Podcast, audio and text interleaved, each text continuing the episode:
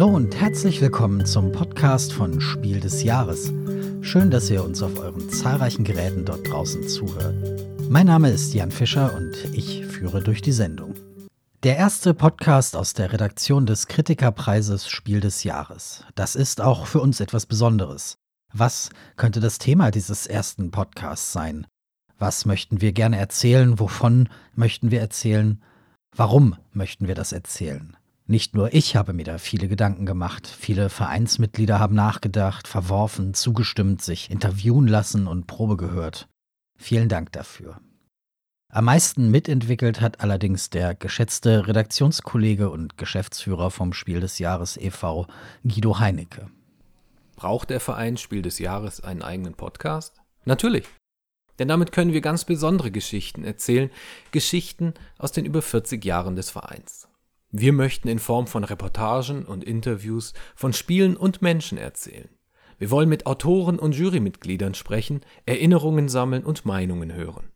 Welche Auswirkung hat der Gewinn eines Spiel des Jahres oder auch Kinderspiels oder Kennerspiels auf einen Autor? Wie fühlt man sich in den magischen Minuten kurz vor der Bekanntgabe? Und wie fühlt man sich in den Sekunden und den Tagen danach? Was passiert da mit einem? Wir wollen aber auch live von den aktuellen Preisverleihungen berichten, mitsamt ihren Überraschungen und der Stimmung der Gäste und Mitwirkenden. Darüber hinaus wollen wir den Fokus auf Spielekritik nicht vergessen, denn das ist die Kernkompetenz der Jury, Sachverstand und Orientierung in der weiten Welt der Gesellschaftsspiele. Sollten Sie dann nicht auch hier über die aktuellen Spiele sprechen? Soweit Guido Heinecke mit großen Plänen, großen Ideen und selbstverständlich dem Blick auf eine große Kernkompetenz. Die Jurymitglieder vom Spiel des Jahres sind alle herausragende Spielekritiker und Kritikerinnen, einige von ihnen in ihren eigenen Podcasts und Radiosendungen. Aber können wir nicht weitergehen? Können wir nicht irgendwie noch näher heran an die Spiele? Können wir natürlich, oder besser, wir können es versuchen. Nur, was ist näher an den Spielen als die Spiele? Die Antwort ist, wie alle Antworten, offensichtlich, wenn man sie erst einmal gefunden hat. Diejenigen, aus deren Kopf sie stammen. Die Autoren und Autorinnen. Natürlich, das ist eine gute Idee. Mir stellt sich allerdings die Frage, wen nehmen wir? Dem Vereinsspiel des Jahres waren immer auch die Spieleautoren und Spieleautorinnen wichtig. Die Spiele bekommen den Preis genauso sehr wie die, die sie sich ausgedacht haben. Alex Randolph, Klaus Teuber, diese Namen sind mit dem Preis genauso eng verknüpft wie Inkognito oder Katan. Nur welchen oder welche der zahlreichen Autoren und Autorinnen der Spiele des Jahres, der Kennerspiele des Jahres, der Kinderspiele des Jahres, der Nominierungs- und Empfehlungslisten, wen davon könnte man besuchen? Über wen, über wessen Arbeitsprozess mehr erfahren wollen? Nächster Halt, Gütersloh Hauptbahnhof. Ich bin Uwe. ja. Der, der hier keine große Lust darauf hat, sich vorzustellen, ist Uwe Rosenberg. Und eigentlich muss man ihn auch nicht vorstellen. Zwar hat noch kein Rosenberg-Spiel den Preisspiel des Jahres gewonnen, dennoch Ora et Labora stand 2012 auf der Empfehlungsliste zum Spiel des Jahres. 2008 wurde Agricola mit einem eigenen Sonderpreis, dem Sonderpreis Komplexes Spiel, bedacht. Rosenberg hat für seine Spiele auch zahlreiche andere Auszeichnungen gewonnen. Und seit 2010 ist es gar nicht so einfach, ein Jahr zu finden, in dem nicht ein Rosenberg-Spiel auf einer der Auswahl- oder Empfehlungslisten für das Spiel des Jahres steht. Warum? Manuel Fritsch, Jurymitglied Spiel des Jahres in seinem Brettspiele-Podcast bei Insert Moin. Das ist sehr schwer zu beschreiben, warum das so süchtig macht, aber wir spielen eine Partie nach der anderen und es ist so befriedigend, diese, dieses Puzzle vor deinem Kollegen, vor deiner Mitspielerin, vor deiner Frau hinzukriegen, dass du einfach so diesen einen Zug schneller warst und äh, sofort dieses Gefühl entsteht, ich will sofort nochmal spielen, ich will sofort Revanche, ich will sofort eine, eine Wiedergutmachung haben. Die Rede ist hier von Rosenbergs neuestem Spiel Nova Luna. Ich wollte natürlich noch ein wenig mehr wissen und habe noch einmal mit Manuel Fritsch gesprochen. Bei dir kommt Nova Luna öfter auf den Tisch in letzter Zeit. Kannst du kurz sagen, warum? Hauptgrund ist, weil meine Frau das Spiel total liebt. das ist ihr absolutes Lieblingsspiel geworden. Ähm, ich finde es aber auch richtig gut. Es kommt sehr oft auf den Tisch, weil es einen sehr hohen Wiederspielwert hat, finde ich, äh, für mich, weil man nach jeder Partie denkt, das habe ich jetzt äh, noch nicht ganz perfekt hingekriegt. Äh, nächste, nächste Mal bin ich schneller. Das hat auch so, so einen Wettlaufcharakter. Man versucht ja eben schneller als seine Mitspielenden diese kleinen Plättchen loszukriegen, äh, die Steine, die man auf die Plättchen legt. Und das ist einfach faszinierend, finde ich, dass jede Partie sich ein bisschen anders anfühlt und man hat wirklich das Gefühl, nächstes Mal kriege ich es einen Ticken besser hin. Also ist es dein, dein persönliches Rosenberg-Lieblingsspiel auch? Nee, ich würde sagen, es ist das aktuelle Lieblingsspiel von Rosenberg. Ähm, mein Lieblingsspiel bleibt aber tatsächlich Agricola von ihm. Da kommt irgendwie alles zusammen, was äh, Uwe Rosenbergs Spiele irgendwie auch ausmachen. Also Agricola hat für mich ein ganz, ganz starkes Thema. Also das ist vielleicht jetzt auch ein kleiner Kritikpunkt an Nova Luna, dass es halt sehr unthematisch ist im Vergleich zu seinen sonstigen Spielen. Und bei Agricola das kann man so wunderbar auch neuen Menschen ähm, zeigen, die noch nicht was, noch nicht viel mit Brettspielen zu tun hatten. Ne? Du baust dir einen Bauernhof auf, du kannst Berufe lernen und alles, was du in diesem Spiel machst, ist irgendwie thematisch verankert mit diesem großen Thema Tierzucht, äh, Ressourcen besorgen, äh, Berufe lernen und diesen, diesen Bauernhof, den man da hat oder diese, diese Agrarwirtschaft, die man sich da aufbaut, Stück für Stück äh, zu vergrößern. Und das passt einfach alles so wunderbar ineinander bei Agricola. Würdest du sagen, dass Rosenberg eine Handschrift hat? Ich würde so ein bisschen vielleicht wie bei einem Künstler, bei einem äh, klassischen Maler oder sowas bei ihm sehen, dass er so Phasen hat. Vielleicht kann man es so am ehesten vergleichen. Also momentan würde ich sagen, die letzten Jahre hatte er die Puzzle-Tetris-Phase, weil eben in den letzten Jahren äh, seit ein Fest für Odin und Cottage Garden, Patchwork und so weiter sehr viele Spiele von ihm rausgekommen sind, die irgendwas mit diesen Tetrominos zu tun haben. Also diese typischen Tetris-Formen, die wir aus der Videospielwelt kennen, ähm, die man auf einem Board puzzelt. Sei es jetzt irgendwie um Schneelandschaften abzudecken, wo Blumen wachsen oder eben bei Patchwork ähm, Stücke in einer, in einer bunten Decke oder eben der Speiseplan der, der Wikinger bei Fest vor Odin. Da hatte man auf einmal so das Gefühl, das fasziniert ihn zutiefst, die, was man alles für Spiele machen kann mit diesen Tetris-Formen. Davor habe ich das Gefühl, war das ein bisschen anders. Da hatte er nicht so ein ganz zentrales Thema. Jetzt mal jetzt von irgendwelchen Ressourcen, Kürbissen oder Gemüsesorten abgesehen. Aber mechanisch waren die ja schon sehr unterschiedlich. Also von Bonanza über Agricola bis hin zu äh, Glasstraße oder so waren die, waren die Spiele ja schon sehr unterschiedlich. Ich kann mir das auch richtig gut vorstellen, wie man als Spieleentwickler dann eben so eine irgendeine Mechanik sich macht und so habe ich das bei ihm jetzt auch interpretiert, dass er eben versucht hat, was kann ich denn alles mit dieser Mechanik, mit dieser, mit diesem Steinchen, Plättchen, Würfen, was auch immer, was kann ich da alles rausholen und dass da sozusagen mehrere Spielideen rausgefallen sind. Ja. Was mir noch besonders auffällt bei, bei Rosenberg-Spielen, ich habe mich auch mal so ein bisschen in meinem äh, Spielerkreis äh, umgehört. Ich glaube, das Besondere ist, dass man bei Rosenberg-Spielen auch immer so dieses Gefühl hat, es, es hat einen Puzzle-Charakter jetzt unabhängig von den Puzzlesteinchen, die er in letzter Zeit eben sehr stark hatte, dass man immer auch, also auch bei Agricola zum Beispiel, da kommen diese, diese Plättchen ja gar nicht vor. Und trotzdem hat man so das Gefühl, man, man ist in einer Mechanik drin, die es einem erlaubt, verschiedene Wege auch zu gehen. Ja? Also es gibt nicht so die klare Siegstrategie bei, bei seinen Spielen, sondern man hat wirklich jedes Mal eine neue Chance, sich auszuprobieren. Also ob ich jetzt bei Agricola eben versuche, sehr auf die Tierwirtschaft zu gehen und dann hat es nicht so funktioniert, dann fehlen mir vielleicht noch ein paar Punkte, dann probiere ich nächstes Mal irgendwie über, über die anderen Berufe da eine tolle Kombination zu finden. Und ich glaube, das zieht sich durch alle seine größeren Spiele zumindest durch, dass man nicht so festgelegt ist, sondern dass man für sich selbst auch immer ein bisschen Strategien ausprobieren kann, puzzeln kann, versuchen kann, irgendwie den, das letzte Quäntchen rauszuholen. Und das finde ich ist halt gerade bei Brettspielen sehr, sehr motivierend, dass man nach einer Partie sofort Lust hat, gleich nochmal zu spielen, um das, was man jetzt gerade eben gelernt und erfahren hat, äh, anders auszuprobieren und nochmal dieses, diesen kleinen Vorsprung rauszuholen gegenüber seinen Mitspielenden.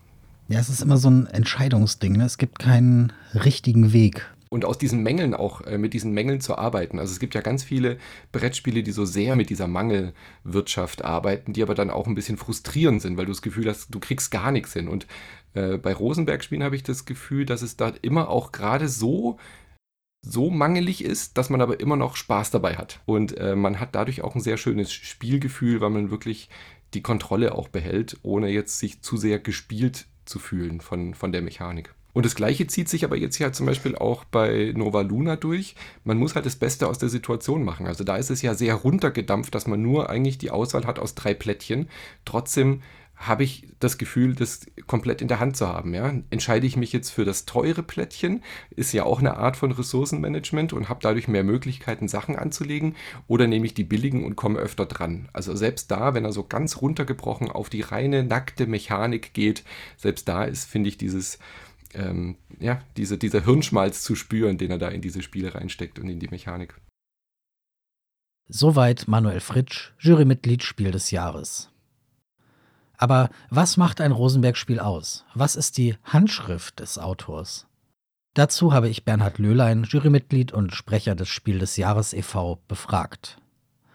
Erzähl mir doch mal, was ist denn für dich ein Rosenberg-Spiel? Eigentlich sind es zwei Komponenten, die mir da jetzt einfallen. Zum einen, das ist ja seit Agricola, Ora et Labora und von diesen Spielen herkommend, ist immer die Art und Weise, wie Rohstoffe ähm, dazukommen auf den Spielplan und dann eine gewisse Haltbarkeit haben es werden immer mehr, aber wenn man nicht schnell genug ist, verschwinden sie dann auch wieder. Ähm, da hat er auch so ein, ein, ein Drehrad äh, erfunden und entwickelt, das diesen Mechanismus wirklich super umsetzen kann. Und in den letzten Jahren habe ich so den Eindruck, es ist ein typischer Rosenberg, wenn man Spielmaterial passend in eine Form einbauen muss. Also bei Patchwork ist das ja grandios gelungen. Ähm, es ist wie so eine Art Legespiel, aber es ist viel, viel mehr als nur jetzt äh, das altbekannte Tetris. Denn es gilt darum, es so geschickt zu machen, dass man auch irgendwie wieder was frei bekommt, äh, dass man wieder Punkte damit machen kann, dass man zugleich aber auch dem Mitspieler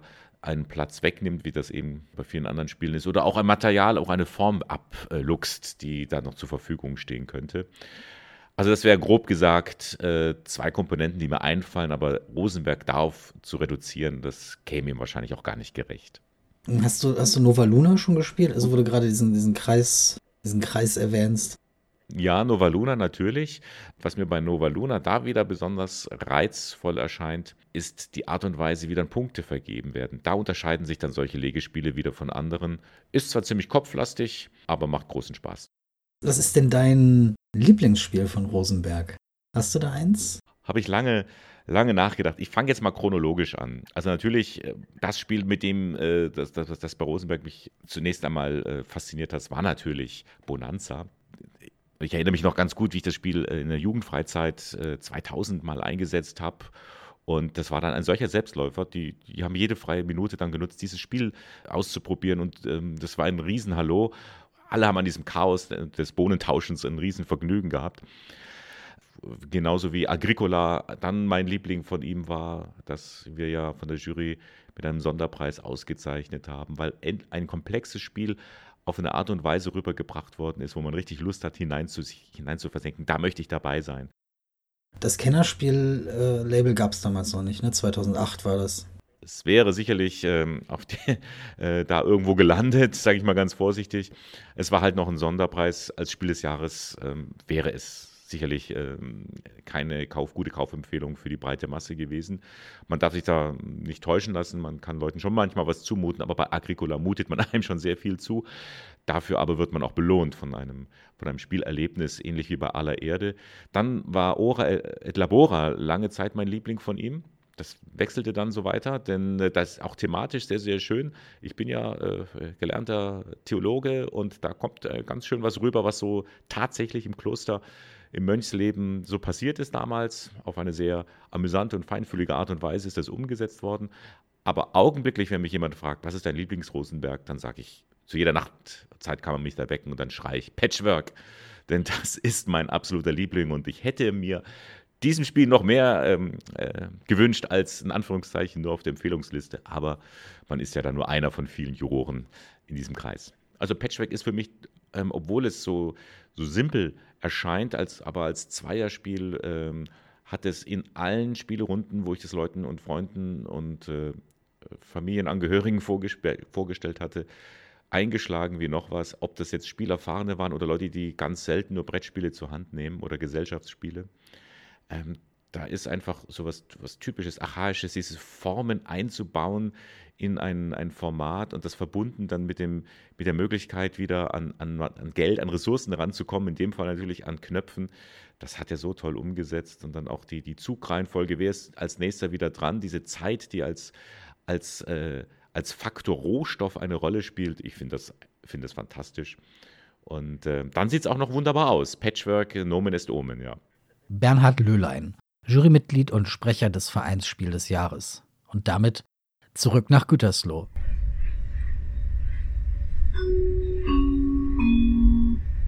Nächster Halt, Gütersloh Hauptbahnhof. Ich bin Ende Februar 2020 dorthin gefahren, um mich mit Uwe Rosenberg zu treffen. Wir sind in seinem Büro verabredet. Es liegt in einer dieser Gegenden, die sich nicht ganz entscheiden können, ob sie Wohn- oder Industriegebiet sein wollen, beides versuchen und am Ende bei einer etwas zu großen Anzahl Supermärkte und Fitnessstudios herauskommen. Das Haus mit Rosenbergs Büro ist in einem modernen Grau gehalten. Das Büro liegt im Erdgeschoss, eine Tür geht raus auf die Terrasse. Für Rosenbergs vier Kinder liegt hier Playmobil. Die Badewanne im Badezimmer ist zum Bällebad umfunktioniert. Der holzfarbene Pöppel für den Sonderpreis Komplexes Spiel für Agricola und die Urkunde für die Aufnahme von Ora et Labora auf die Empfehlungsliste stehen beide prominent im Regal. Selbstverständlich sind sie unser erstes Gesprächsthema. Wir haben lange tatsächlich überlegt, was ein guter Begriff ist. Die Jury ahnt, glaube ich, gar nicht, wie die Szene mitgedacht hat, wie man es machen sollte. Äh, und wir haben so viele Begriffe gehabt, die es einfach klar ist, die es nicht sein sollen. Und es ist auch eigentlich klar gewesen, dass komplexes Spiel auch nicht der beste Begriff mhm. dafür ist, aber wir hatten nichts Besseres. Und tatsächlich, als ich den Begriff Kennerspiel gehört habe, war mir sofort klar, gut, jetzt sind wir am Ende der Reise. Wir haben, wer auch immer sich dieses Wort ausgedacht hat, äh, es, es, es war am Ende das, das, Wort, was wir brauchten. Ja, was, äh, was, was bedeuten die Preise für dich? Sie sind wichtig für die Szene, für das, äh, wo wir uns bewegen, dafür, dass viele Menschen an Spiele herangeführt werden das geht oft über die China Spiel des Jahres. Und dann äh, sind sie interessiert an Spielen, lernen sie andere Spieler kennen. Und letztendlich ist es wichtig für sie, dass sie die Spiele für ihren Geschmack finden. Das können die von der Jury Spiel des Jahres sein, die Prämierten, das können andere sein. Wichtig ist, dass das, die Tür geöffnet wurde. Und die Jury sagt sich ganz klar, wir wollen die Tür öffnen. Also ich beschreibe auch immer wieder gerne, wenn ich nach außen hin erzähle, was die Jury macht, erzähle ich auch immer wieder gerne äh, ein Spiel, äh, liegt unter Weihnachtsbaum. Ideal wäre es, wenn die Familie es direkt am Abend dann miteinander spielt, wo sie alle zusammen sind und dann einen schönen Abend miteinander haben. Dann ist das ein tolles Spiel für diese äh, Kategorie. Ja, was bedeutet es mir selber? Ich denke, denke nicht so viel. Ich bin für den Begriff Stolz nicht so zugänglich wenn ich einen Preis bekomme, empfinde ich auch nicht so groß Stolz. Ich freue mich, wenn Leuten mein, mein Spiel gefällt. Aber fieberst du bei den Preisverleihungen mit? Also sind die, sind die interessant für dich, auch wenn du, wenn du gerade nicht nominiert bist? Das war es früher mehr, aber es ist auch tatsächlich so, dass es zu meiner Historie dazu gehörte, dass ich so viel über diese jährliche Diskussion, was, wie hat die Jury entschieden und hat sie gut entschieden und welches Spiel hat sie vergessen und aha, jedes Jahr die gleichen Gespräche und jedes Jahr gab es natürlich wieder Spiele, die nicht berücksichtigt wurden. Und äh, ich habe tatsächlich dann irgendwann Gespräche geführt, wo ich gesagt habe, ich habe mit dir eine halbe Stunde, wir sehen uns so selten. Worüber reden wir jetzt gerade? Wie geht's dir eigentlich? also, dass man da lieber ja. über andere Sachen redet und dass ich äh, das äh, eigentlich gar nicht so thematisiere, den Effekt, den die Jury hat und ähm, ist die Zielsetzung, die sie hat, egal ob sie sie erfüllt oder nicht, erfüllt sie sie immer nicht, erfüllt sie sie immer wieder im nächsten Jahr. Man kann ja nicht jedes Jahr gleich gut arbeiten. Ist doch auch klar, man muss sich da nicht immer an Fehlern aufhängen. Nein, ist die Zielsetzung die richtige, ist das, was sie wollen, die, das Richtige. Und äh, wenn du mich das fragst und ich mir tatsächlich jetzt überlege, was mich am meisten bewegt, dann gibt es tatsächlich etwas, was mich bewegt. Und das ist die Erfahrung, dass wir mit Attribut überraschenderweise auf der Empfehlungsliste damals waren und dass wir niemand waren. Äh, und dass uns das auch wirklich eine Möglichkeit gegeben hat, Fuß zu fassen in der Szene, weil wir wirklich, bevor es ernst wurde mit der Spiel des Jahres äh, Verleihung, einfach in den Pool dazugehörten der Aufmerksamkeit.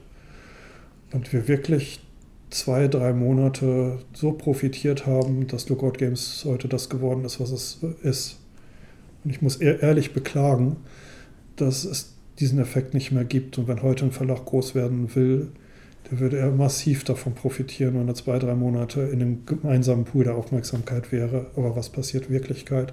Es gibt am Ende eine Liste, es gibt den, die Top-3-Liste und dann gibt es noch die Empfehlungsliste und alle stürzen sich nur auf die Haupttitel. Was die Spieleszene, und da, da spreche ich jetzt von, mein, von mir, man sollte vielleicht dann viele andere Leute fragen, aber ich meine, dass wir eine Phase davor haben. Und wenn die nur ein Monat wäre, würde das schon was bringen in der ein, ein Pool von zehn Titeln genannt wird und das wird wiederum dann reduziert auf drei. Wenn man möchte, dass kleine Verlage Fuß fassen können, dass sie wirklich wirtschaftlich ein bisschen arbeiten können, ich weiß nicht, ob die Menschen nicht ahnen, wie viel dieser Monat bringt. Weil die Supermärkte dann gezielt diese zehn Spiele mhm. einkaufen und viele Läden kommt das Spiel dann rein, wo es am Ende, dann wollen die die Top 3 Spiele haben und dann werden die anderen nicht genommen. Also wenn ich da irgendeine Bitte in diesem Interview äußern dürfte, dann dass man vielleicht nochmal drüber nachdenkt, ob man da zu dem, was meines Erachtens früher dann doch besser war, zurückkehrt. Und dann steht da noch Bonanza im Regal. In unzähligen Erweiterungen und Varianten. Überhaupt Varianten, Versionen, sie fallen ins Auge. Überall gibt es Erweiterungen seiner Spiele, Übersetzungen mit japanischen, russischen, hebräischen Schriftzeichen auf der Packung. Es ist, wenn man es so gebündelt sieht, eine Menge. Aber welches dieser Spiele ist eigentlich Uwe Rosenbergs Lieblingsspiel? Auf welches ist der Autor besonders stolz? Tatsächlich kann ich mit dem Begriff Stolz nicht so viel anfangen.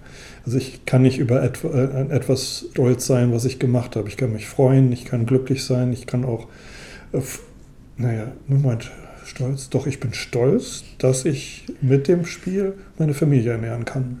Da bin ich stolz, dass ich das Gesicht meiner Kinder sehe und sage, das habe ich bewirkt. Mhm. Doch, das ist stolz, aber ich mich, bin nicht stolz auf das Spiel, was da ist. Da freue ich mich, dass es geklappt hat. Ich freue mich, dass es vielen Menschen gefällt. Und ich freue mich mit den Menschen, dass ich ihnen eine schöne Zeit bereite. Äh, das, aber das ist Freude, das ist kein Stolz. Das Gefühl von Stolz habe ich, und das findest du in anderen Interviews von mir dann wieder, ähm, dass bei Agricola es wirklich so war, dass äh, Familien mir gesagt haben, äh, dass der Sohn voll in der Pubertät seinen eigenen Weg geht. Aber dann ist er mal sonntags nachmittags gekommen, Mama und Papa wollen wir was spielen, weil er Lust hatte, Agricola zu spielen.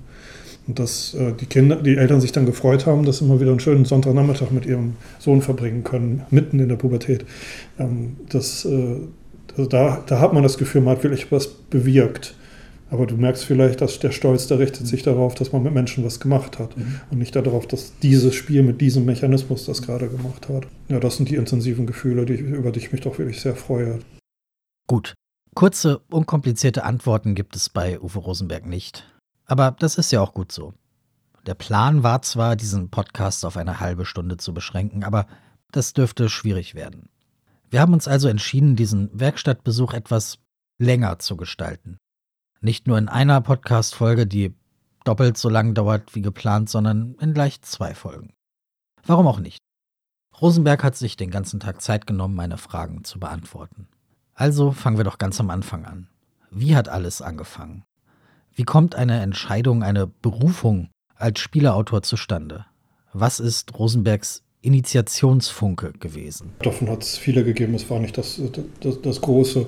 Ich habe mit vier Jahren von meinem Großvater Schachspielen äh, gelernt. Das war die Beschäftigung mit meinem Großvater. Ich habe später ähm, viele Nachmittage so nach der Schule mit zwei Freunden verbracht, dass wir Schach und Skat den ganzen Nachmittag gespielt haben. Die Spiele, die Autorenspiele, die dann irgendwie kamen, die eine Bedeutung für mich hatten, war Kuhhandel in der Familie und äh, war äh, Scotland Yard mit Freunden. Das waren so die, die ersten be äh, beiden da. Wichtiger für meine Arbeit ist am Ende Racco geworden, was ich damals nicht gedacht habe. Das habe ich 1979 kennengelernt. Aber in dem Spiel ist schon die Tatsache, dass die Karten nicht beliebig umgesteckt werden können, mit drin. Und das war am Ende dann bei Bonanza auch mit drin. Es ist nicht so, dass ich mich beim Öffnen von Bonanza an Racco erinnert habe. Es steckte quasi in mir drin, der Mechanismus. Ich habe so viel Racco gespielt. Wenn ich mit Kreativitätsforschern gesprochen habe, haben die auch gesagt, das nennt man Muttermilch. Also ich habe diese Gedanken so in mir aufgesogen, dass sie aus mir rauskommen, ohne dass ich realisiere, wo sie überhaupt herkommen. Für Agricola als Vorgängerspiel an Civilization ist sogar in der, in der gleichen Zeit damals entstanden. Das habe ich in meiner Jugend ganz viel gespielt. Ich kannte jede Regel feinheit, ich konnte sogar die Sätze wortwörtlich wiedergeben. So war ich in dem Spiel da damals drin. Ich habe, glaube ich, nie so ein Spiel so sehr aufgesogen wie, wie das Spiel. Da hat man Expertentum aufgebaut, was für mich auch damals schon faszinierend war dann in meinem Leben aber immer wieder äh, aufgetreten ist, weil ich in den 90er Jahren Turnierspiele gespielt habe. Und da mussten wir Spiele immer wieder auseinandernehmen und dann immer wieder die Faszination, dass man bis ins Kleinste irgendwelche Sachen, Sachen bespricht. Ich bin der Meinung, das hilft sehr beim Spieleerfinden. Nicht, dass man ständig Spiele kennenlernt, sondern dass man sich Spiele vornimmt und die komplett auseinander nimmt. Wie, wie funktioniert das? Also wenn, wenn, du, wenn du sagst, ich habe jetzt hier ein Spiel und da möcht, ich möchte wissen, wie das funktioniert. Ich setze mich mal hin und lese es mir durch, mache ich gar nicht. Was ich dann eher machen würde, wäre, äh, dass ich Video dazu schaue und mir das erklären lasse, wenn ich abends dann im Bett liege. Verstehen tue ich die Ideen von Mechanismen dann oft so, wenn ich sie dann erstmal zur Kenntnis genommen habe, dass ich mich davon inspirieren lassen kann, ohne dass ich das Spiel spielen muss. Du bist seit wann hauptberuflicher Spieleerfinder? Ja, es ist ein fließender äh, Übergang von Hobby zu ich habe so sonst nichts los. Ich habe mal Spiele hin zu, ja, jetzt mache ich das schon so intensiv. Jetzt könnte man langsam sagen, dass es ein Beruf ist. Mhm. Ich habe mein Diplom in Statistik 1998 gemacht und da äh, habe ich mir eine Zeit gegeben, wo ich gesagt habe, jetzt will ich so ein bisschen das mit dem Spieleerfinden ausprobieren. Ja, dann habe ich mit Textarbeit witzigerweise erstmal ein kleines Feld gefunden, wo ich kleine Aufträge kriegen kann, wo ich ein bisschen was machen kann. Textarbeit zu Spielen, zu Quizspielen, die damals modern waren war ziemlich kurz danach dann schon, wo ich dann meinte, jetzt habe ich wenigstens ein kleines Standbein, wo ich ein bisschen Geld verdienen kann. Ziemlich bald kam dann ein Spiel auf den Markt, das Kilos oder Kailos heißt, wie man es aussprechen möchte. Das ist wirklich so, dass ich Kailos zwei Wochen lang jeden Abend gespielt habe und den Tag über dann immer wieder mir gedacht habe, was gefällt mir an dem Spiel nicht, was würde ich anders machen. Das, was ich dann nach den zwei Wochen habe, das war schon ziemlich viel von Agricola. Ja, wobei ich auf ein letztendlich auf drei Sachen zurückgegriffen habe. Kailus war das eine, Löwenherz war das andere, dass ich das mit den Grenzen schon mal immer mal anders machen wollte. Das wurden dann die Weiden bei mir. Das nächste Spiel ist Antiquity von Blotters Balen. Das war der Knackpunkt meiner Karriere, ganz klar. Das Agricola. Bonanza hatte ich da schon längst erfunden. Mhm. Bonanza ist aber mehr dann das regelmäßige Einkommen, mit dem ich dann halt doch über die Runden kommen konnte. Ohne Bonanza hätte ich, wäre ich das Risiko nie gegangen. Also vor Agricola würde ich sagen, war ich kein hauptberuflicher Spieleautor. 2005 habe ich zwar Agricola erfunden, 2007 ist es erschienen und ich habe die, die, zwei Jahre wirklich so gut wie nichts anderes gemacht, als Agricola zu spielen und Leuten zu zeigen, Karten auszuprobieren und sowas. Unvorstellbar langer, langer Zeitraum aus heutiger Sicht. Ja, wie, wie, wie, lange brauchst du jetzt, um ein Spiel zu entwickeln? So von Idee bis Marktreife? Aller Erde zum Beispiel nehmen, dann habe ich daran einen Monat bis anderthalb Monate gesessen, um es abzugeben. So hätte man es aber noch nicht produzieren können. Wenn man es öfter spielt, dann merkt man schon, dass hier diese Zahl nicht richtig eingestellt ist oder die nicht richtig eingestellt ist. Und die Arbeit hat mir Frank abgenommen. Der hat da so dann auch noch Wochen dran gesessen. Während ich Agricola wirklich, da habe ich jede Zahl noch selber eingestellt, dass äh, wirklich alles genau äh, sitzt. Wann der Autor dann ein Spiel aus der Hand gibt, das ist dann so die Sache. Man kann als Autor auch nur eine Idee abgeben, dass du mit einem Redakteur zusammenarbeitest, der gerne selber tüftelt. Die packen dann teilweise ganze Elemente raus aus dem Spiel, ein ganz neues Element rein. Das mag man gar nicht glauben, wie viel von Redakteuren teilweise in Spielen drin steckt. Also du sagst Zahlen einstellen, also es ist nach wie vor wahrscheinlich wahnsinnig viel Mathematik in deinen Spielen. Ja, ich denke, dass man es nicht so sagen kann. Also äh, ich habe ja Mathematik studiert und Mathe war auch definitiv mein Talent in der Schule. Das, was ich habe, ist ein Gefühl für Zahlen. Was passiert, wenn man hier an einer Zahl dreht, wie das so in einer Funktion ist. Eine Funktion ist letztendlich auch eine Maschine, da steckst ein paar Zahlen rein, kriegst was anderes bei raus. Und so ist das auch bei Spielen, dass du da in verschiedenster Weise Werte reinsteckst in einen, in einen Spielemechanismus.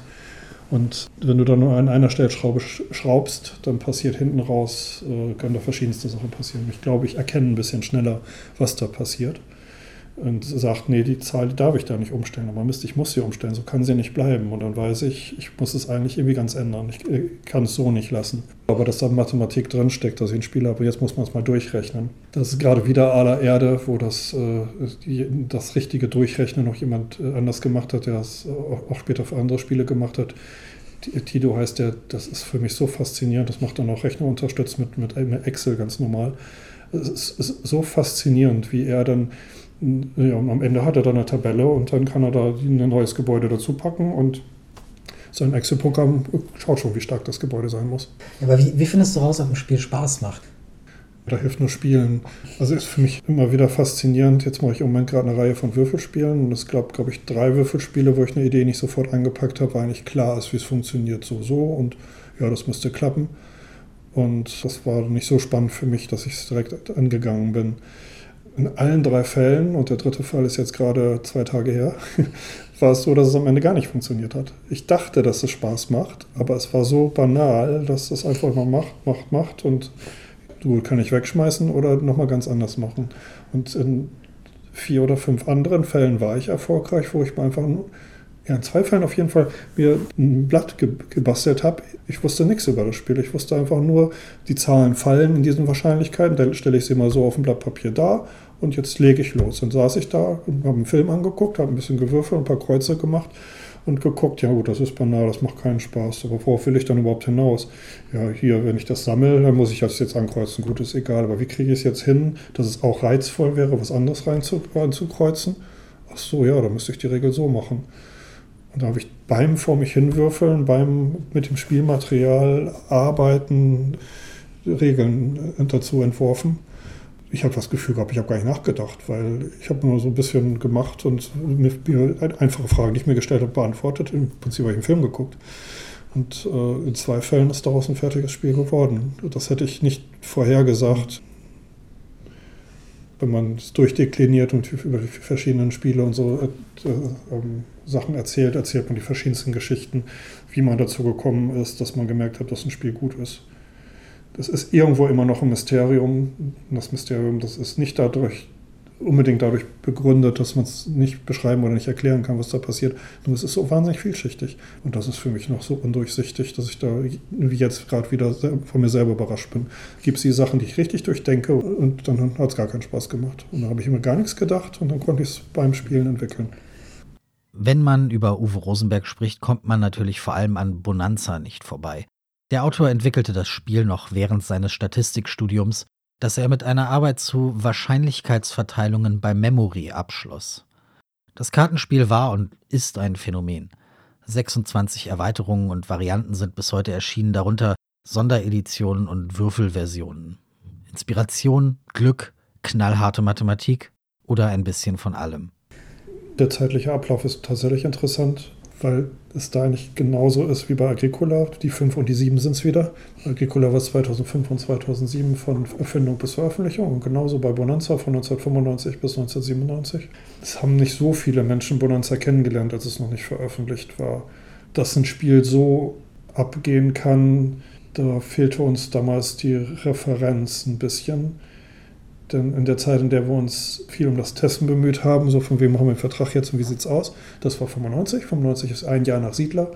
Und Siedler ist ja das andere Spiel, in dem ganz viel gehandelt wird.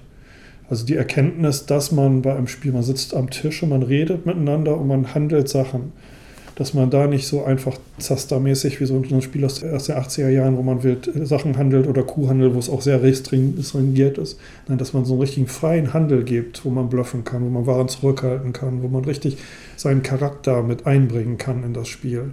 Diese Tiefe äh, des menschlichen Miteinanderhandelns, wie du es ja auch so im Leben hast, dass Bonanza da diese Riesenstärke hat, habe ich nicht sehen können, weil ich dachte, das ist, das Spiel hat es halt und erfinde ich halt nochmal ein Bonanza. Das, hat, das darf dann auch, da darf dann auch so gehandelt werden. Dadurch, dass ich bestimmt 20 Mal frei handeln ließ im Kartenspiel, die ich danach noch erfunden habe und wirklich jedes Mal heftig gescheitert bin. Daran konnte ich die äh, Qualität der Erfindung dann im Nachhinein sehen. Warum scheitert man mit diesem freien Handeln?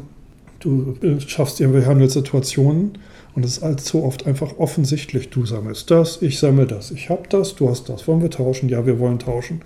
Aber dass du wirklich eine Situation hast, ist, dass du trotzdem die Ware zurückbehältst, vielleicht dadurch, dass, sie, dass man es am Ende ein Geschenk von ihm bekommt, wenn man ihm nur ein bisschen zappeln lässt oder irgendwie sowas. Das ist so schwer zu erzeugen.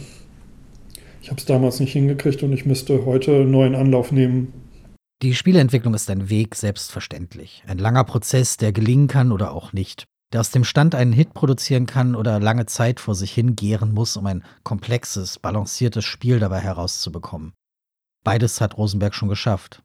Aber wo ist der Anfang? Was ist der erste Schritt auf dem langen Weg der Spieleentwicklung?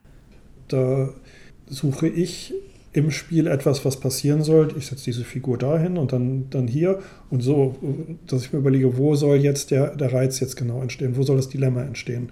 Ich setze ihn dahin oder dahin. Gut, das ist erstmal banal. Äh, hier nehme ich die Rohstoffe hier, da wandle ich das in, in das um. Nee, aber ähm, wo ist, entsteht da eine Dynamik, sodass, oh, jetzt, äh, ich wollte ja eigentlich das hier machen, aber oh, jetzt habe ich diese Chance. Aber wenn ich jetzt das mache, dann könnte ich diesen Weg gehen, könnte ich das machen. Also wenn ich mich selber sehe, dass ich so denke, dann ist es für mich ein gutes Aufbauspiel. Dass ich dabei bin, etwas aufzubauen, aber sich neue Chancen eröffnen und ich dann darüber nachdenken will, gehe ich diesen, diese kurze Entwicklung, nehme ich da erstmal was mit, was ich, äh, mir da gerade im Weg gelegt wird, für neuen Holz oder sowas bei Agricola. Ja, und da war es bei Agricola damals äh, diese Anhäufungsfelder und dass du mit, der, mit der Figur die Waren einfach dir holst. Zeitsparend. Denn damals war es eigentlich noch viel mehr üblich, dass man, ich brauche Holz, ich kaufe fünf Holz und ich, jetzt habe ich die fünf Holz und ich brauche auch Geld. Deswegen muss ich erstmal hier hin und mir Geld verdienen. Du kriegst es intensiver hin mit, äh, ich nehme die Waren einfach. Zu der Theorie der Wellenentwicklung, der, die es in einem Spiel geben soll, bin ich auch erst viel später gekommen, als ich schon mehrfach durchgeführt habe, was ich heute theoretisch begründe. Nämlich, dass es keine äh, kontinuierliche Entwicklung in Spielen geben sollte, sondern es sollte immer wieder Auf und Abs geben, sodass du, du willst irgendeinen Zug machen. Und dann, wenn du Wellenbewegungen drin hast, dann nimmst du dir gerne die Downs bei anderen Sachen. Also wenn das gerade schwach ist, dann hole ich mir das einfach, was ich die ganze Zeit vorhabe blöd, wenn ich das gerade mache, wo was anderes stark ist. Wenn es das nicht gäbe, dann könnte ich jederzeit diesen Zug, den ich machen will, äh, machen. Aber jetzt muss ich den richtigen Zeitpunkt abpassen. Würde es mir viel bringen, weil ich es jetzt schon hätte. Äh, wenn ich aber ein bisschen warte durch die Wellenbewegung, Wellenbewegung ist zum Beispiel die er äh, Ernährungsphase. Wenn die Ernährung gerade hinter mir ist, muss ich mich erstmal eine Zeit lang gar nicht um, um, mein, äh, um meine Nahrung kümmern. Da kann ich machen, was ich will wenn ich in einer Zeit, wo ich unbedingt die Nahrung brauche, mir das Holz hole, was ich eigentlich vorhatte zu holen, ja, dann habe ich am Ende vielleicht die Not, dass ich so notdürftig wird. Ich nehme mal einen Nährwert. So einen Zug muss man am Ende machen, damit man es noch gerade hinkriegt. Und äh, sowas versuche ich äh, heute am Reißbrett auch zu entwickeln, diese Wellenbewegungen. Die Dilemmata, vor denen das Spiel, der Spieler stehen soll, die habe ich als erstes. Dann habe ich natürlich auch irgendwie Thema, was mir vorschwebt vielleicht. Aber das Thema wechsle ich liebend gerne danach noch, wenn ich dann mich erstmal festgelegt habe, was ich jetzt zentral in mein Spiel stellen will. Und wenn ich das Thema dann habe, dann füttere ich es mit anderen Mechanismen an, sodass man das Thema auch spürt.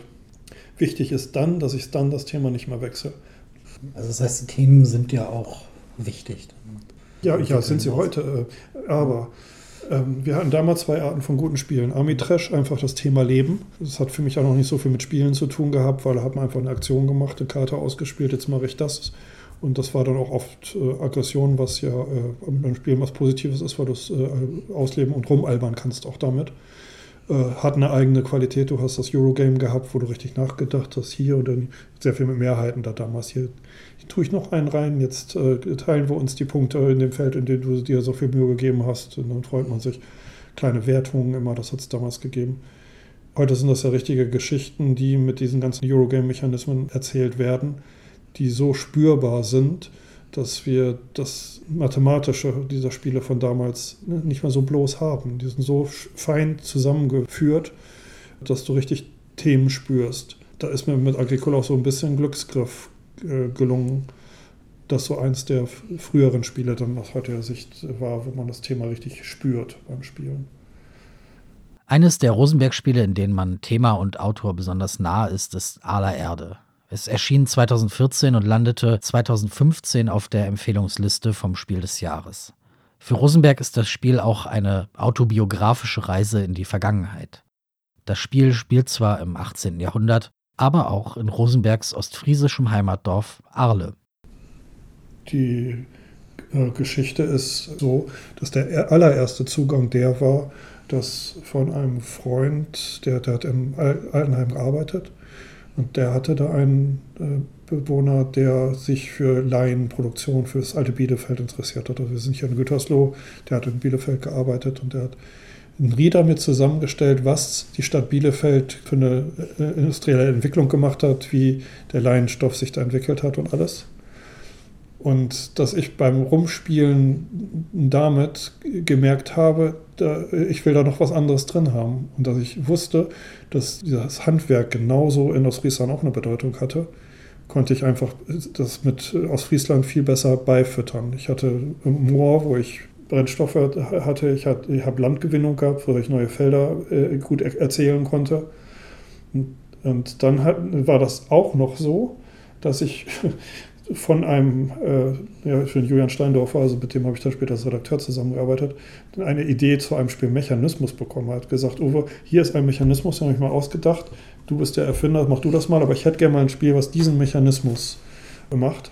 Das war auch der Ausgangspunkt aus der Bielefelder Idee, mit Leinen was zu machen, über den Mechanismus von Julian äh, mit, äh, mit zwei Jahreszeiten äh, dann äh, was zu machen. Also dieses dass man auch zwei äh, Spalten hin und her einsetzt, ist äh, von der Grundidee von Julian gewesen. Ich habe da was anderes dann draus gemacht. Julian hat das noch ein bisschen verstrickter. Aber äh, um die Motivation an das Projekt ranzugehen, zu beschreiben, ist, dass ich dann noch weg bin von Ostfriesland. Ich habe einfach erkannt, dass ich es besser nach Ostfriesland legen, legen konnte. So, und dann war es eben auch so, dass ich sehr dankbar dafür war, mit meinem Vater die Gespräche zu führen. Wie war es dann übrigens damals, weil er das noch so miterlebt hat. Das Spiel spielt im, äh, um 1800, aber das, was die Menschen da gemacht haben, ist noch ziemlich genau das, was die Menschen um 1950 gemacht haben. Also aus Friesland 1950, du kannst dir auch Museen in Ost, äh, da angucken, du denkst, das ist Mittelalter. Und ich hatte auch wirklich selber das Erlebnis, dass ich da stand mit meinem Vater so ein bisschen und dann kam dann ein älterer Mann mit seiner Frau irgendwo aus Süddeutschland gekommen, der hat seiner Frau mal eben gezeigt, wie er früher selber gelebt hat das Gespräch habe ich da mitbekommen. Wir, ja, hier und hier haben wir dann unsere Ecke und so weiter. Das war eine kleine Hütte, das war ein bisschen Leben, was aufeinander geschichtet war. Da hätte man, also selbst im Mittelalter hat man gedacht, was, so schäbig haben die gelebt? So war das in Ostfriesland noch da. da. Also es ist ganz krass ein, äh, ein, Teil meiner Vergangenheit auch, auch zu wissen, dass als ich geboren wurde, es schon einen Wohlstand gab. Ich hätte als Kind nicht ansatzweise geahnt, wie neu dieser Wohlstand ist. Äh, und ich sage bis heute, dass die Generation meiner Eltern die Generation ist, die den größten Wandel, ich glaube, in der Geschichte der Menschheit verbringen. Von, also mindestens aus Friesland, von totaler Armut bis äh, Internet. also was da damals passiert ist, das ist schon irgendwie sexy gewesen, wie, wie dann der Torf damals abgetragen wurde, wie damals gerade alles angefangen hat. Da hat man ja gespürt, dass es aufwärts ging. Ja, mein Vater ist auch äh, Ahnenforscher, der selber gerne in dieses Jahrhundert zurückgeht. So eine Stadt hat ja zum Beispiel gerne jemanden, der die Lampen immer an- und ausmacht morgens. Ne? Das, das war ja nicht immer elektronisch, äh, elektrisch. Also tatsächlich ist ein Vorfahr von uns derjenige in Aurich gewesen, der die Lampen immer wieder an- und ausgemacht hat. Würdest du sagen, dass sich Themen durchziehen in deinen Spielen? Ich mag es, wenn man Themen spürt, aber ich habe da auch nicht groß die Vorlieben, dass es so oder so sein soll. Bei Fantasy, da bekomme ich jetzt die Informationen zugesteckt, um damit vielleicht was zu machen. Bin ich mal selber gespannt, ob ich, ich da so ein Spiel hinkriege. Ob ich mich in der Welt reindenken kann und dann selber was erzeugen kann, was diese Welt fühlbar macht.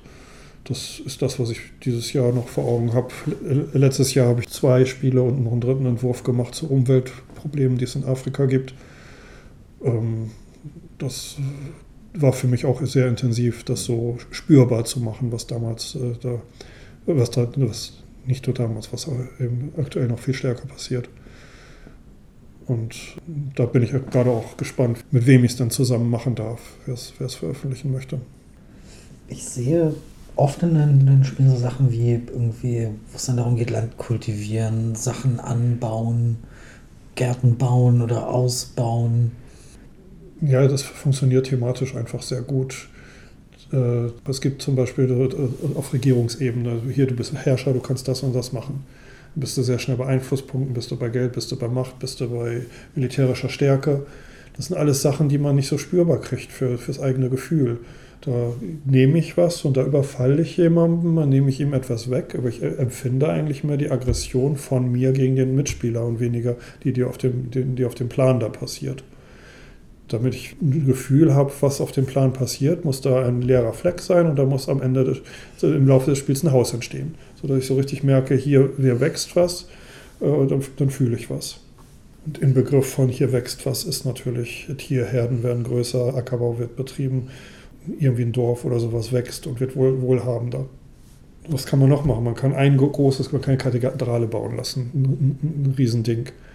Puh spüre ich auch nicht so richtig, weil da ist die Kathedrale und es ist eigentlich von vornherein klar, wie sie am Ende aussehen soll, denn es gibt ja einen Plan. Aber da bin ich von meinen Gefühlen her dabei, der Kathedrale zuzugucken, wie sie entsteht. Aber wenn du Landwirtschaft hast, du weißt du nicht, wie viele Tiere es werden, werden du weißt nicht, wie, wo du deine Äcker, das entwickelt sich alles, wo sich die Chancen ergeben. Im Übrigen im Leben ist das genauso. Du bist Landwirt und kriegst, kannst auf einmal Land dazu kaufen, weil ein anderer das verkauft. Auf einmal hast du mehr Land, du musst dich umstellen. Und äh, das ist Leben, das ist das, was man fühlt. Und äh, ähm, da bin ich für alles offen, wo die, die, Gefühle in der gleichen Art erzeugt werden. Dann steckte ich in den Landwirtschaftsmechanismen auch drin und es war dann in verschiedenen Spielen immer mal wieder, was ich was ausprobieren wollte. Bei Glasstraße, bei Oradler Bohrer war ich voll auf dem Anhäufungsfeldmechanismus wie kann ich den variieren, wie, kann das, wie kann das anders werden? Und da sind dann die Räder daraus entstanden. Und bei aller Erde war auch wirklich der, der Ansatz, ich kann Landwirtschaft äh, noch besser spürbar machen, dass es noch ein bisschen realistischer wird, was da passiert. Das habe ich zweimal gemacht, dass ich äh, einfach Agricola realistischer machen wollte. Ich meine, bei Agricola hast du einen Acker, nimmst du ein Getreide runter, irgendwann später nimmst du noch ein Getreide runter, ist ja Quatsch. Du, du erntest ein Feld. Das, das, das, ist damals dem Spielreiz geschuldet, dass ich so erfunden habe, wie es, wie es ist. Ich habe es zweimal versucht, realistischer zu machen. Das ist aller Erde. Und das zweite Spiel, was ich gemacht habe, war Hallertau. Im Übrigen das Spiel, was jetzt im Herbst erscheinen wird. Äh, wie, wie sieht denn so ein Prototyp von dir aus? Baust du, baust du selber oder lässt du bauen? Nein, ich baue selber. Auch tatsächlich gibt es die Leute, die darunter leiden. Da kann es nicht endlich zu Ende gehen, dass ich das endlich, oder dass ich, ich will das Spiel, ich will nicht basteln. Ich durchdenke Sachen, äh, am Ende zerdenke ich sie nach dem Motto, kann ich mir das Basteln ersparen? Komme ich zum Ergebnis, nee, das würde ich mir eigentlich gerne angucken, dann bastel ich es und dabei gucke ich einen Film. Ich kriege ja gar nicht mit, dass ich bastel. Ich äh, mache ein bisschen was und das äh, wird dann gegen Abend fertig. Oft äh, ist da so viel Klebstoff drin, dass ich das dann gerne auch nochmal unter Bücher presse, damit es ein bisschen, damit es nicht so wellig wird. Das heißt, während ich schlafe, werden die Plättchen dann gepresst und am nächsten Morgen habe ich das Spielmaterial und dann setze ich mich da morgens hin. Das Ding ist, dass ich auch ein Tagesformmensch bin. Ich, zu richtig guten Gedanken bin ich morgens in der Lage. Und abends, das war in meinem Würfelspiel gerade faszinierend, ich habe abends da gesessen, Film geguckt und blöd rum, da ist ein Spiel bei entstanden. Also für mich auch eher wie, wie ist mir das gelungen? Ja, vorher muss ich es ja am Computer zeichnen und so machen. Das ist dann eigentlich eher das, wo ich dann denke, kann es nicht zu Ende gehen. Soll man das auch positiv darstellen? Also Ästhetik ist da nicht mein, mein, mein Ding. Wenn, wenn, das Spiel, wenn der Spielspaß die hässlichen Prototypen, die ich habe, aushält, dann ist das schon mal gut. Also, sie sehen immer, wie, wie sie sind handgemalt, sie sind irgendwie teilweise hingeschmiert. Da ist es teilweise sogar so, dass ich meine Prototypen besser spielen kann als die fertigen Spiele, weil meine Prototypen noch keine Illustration haben.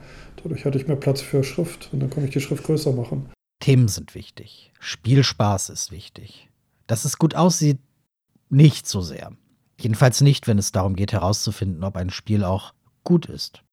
Ob es sich lohnt, es aus der Entwicklung im stillen Kämmerlein auf die nächste Stufe zu holen, es Testspielern oder Verlagen zu präsentieren aber auch bei der Spieleentwicklung ist eines wichtig. Ein großer Papierkorb und ein gutes Gefühl dafür, was wann hineingehört. Oder anders gesagt, wie erkennt man, dass ein Prototyp nichts wird? Das ist zweistufig. Also erstmal merkt man oft selber, dass es Schrott und das ist ganz einfach, aber dann denkt man, dass es Spaß macht. Aber im Prinzip freut man sich nur darüber, dass das, was man wollte, was das Spiel kann, dass es das wirklich hingekriegt hat. Das Spiel kann das, was man wollte. Freut man sich so drüber, dass es einem Spaß macht. Aber das ist kein Spielspaß. Wenn man da dann jemandem anders ransetzt und der dann, äh, ja, das Spiel funktioniert, aber, und dann denkt man sich auch, ja gut, es macht mir eigentlich auch wirklich nur Spaß, weil ich es hingekriegt habe, das umzusetzen, was ich da wollte.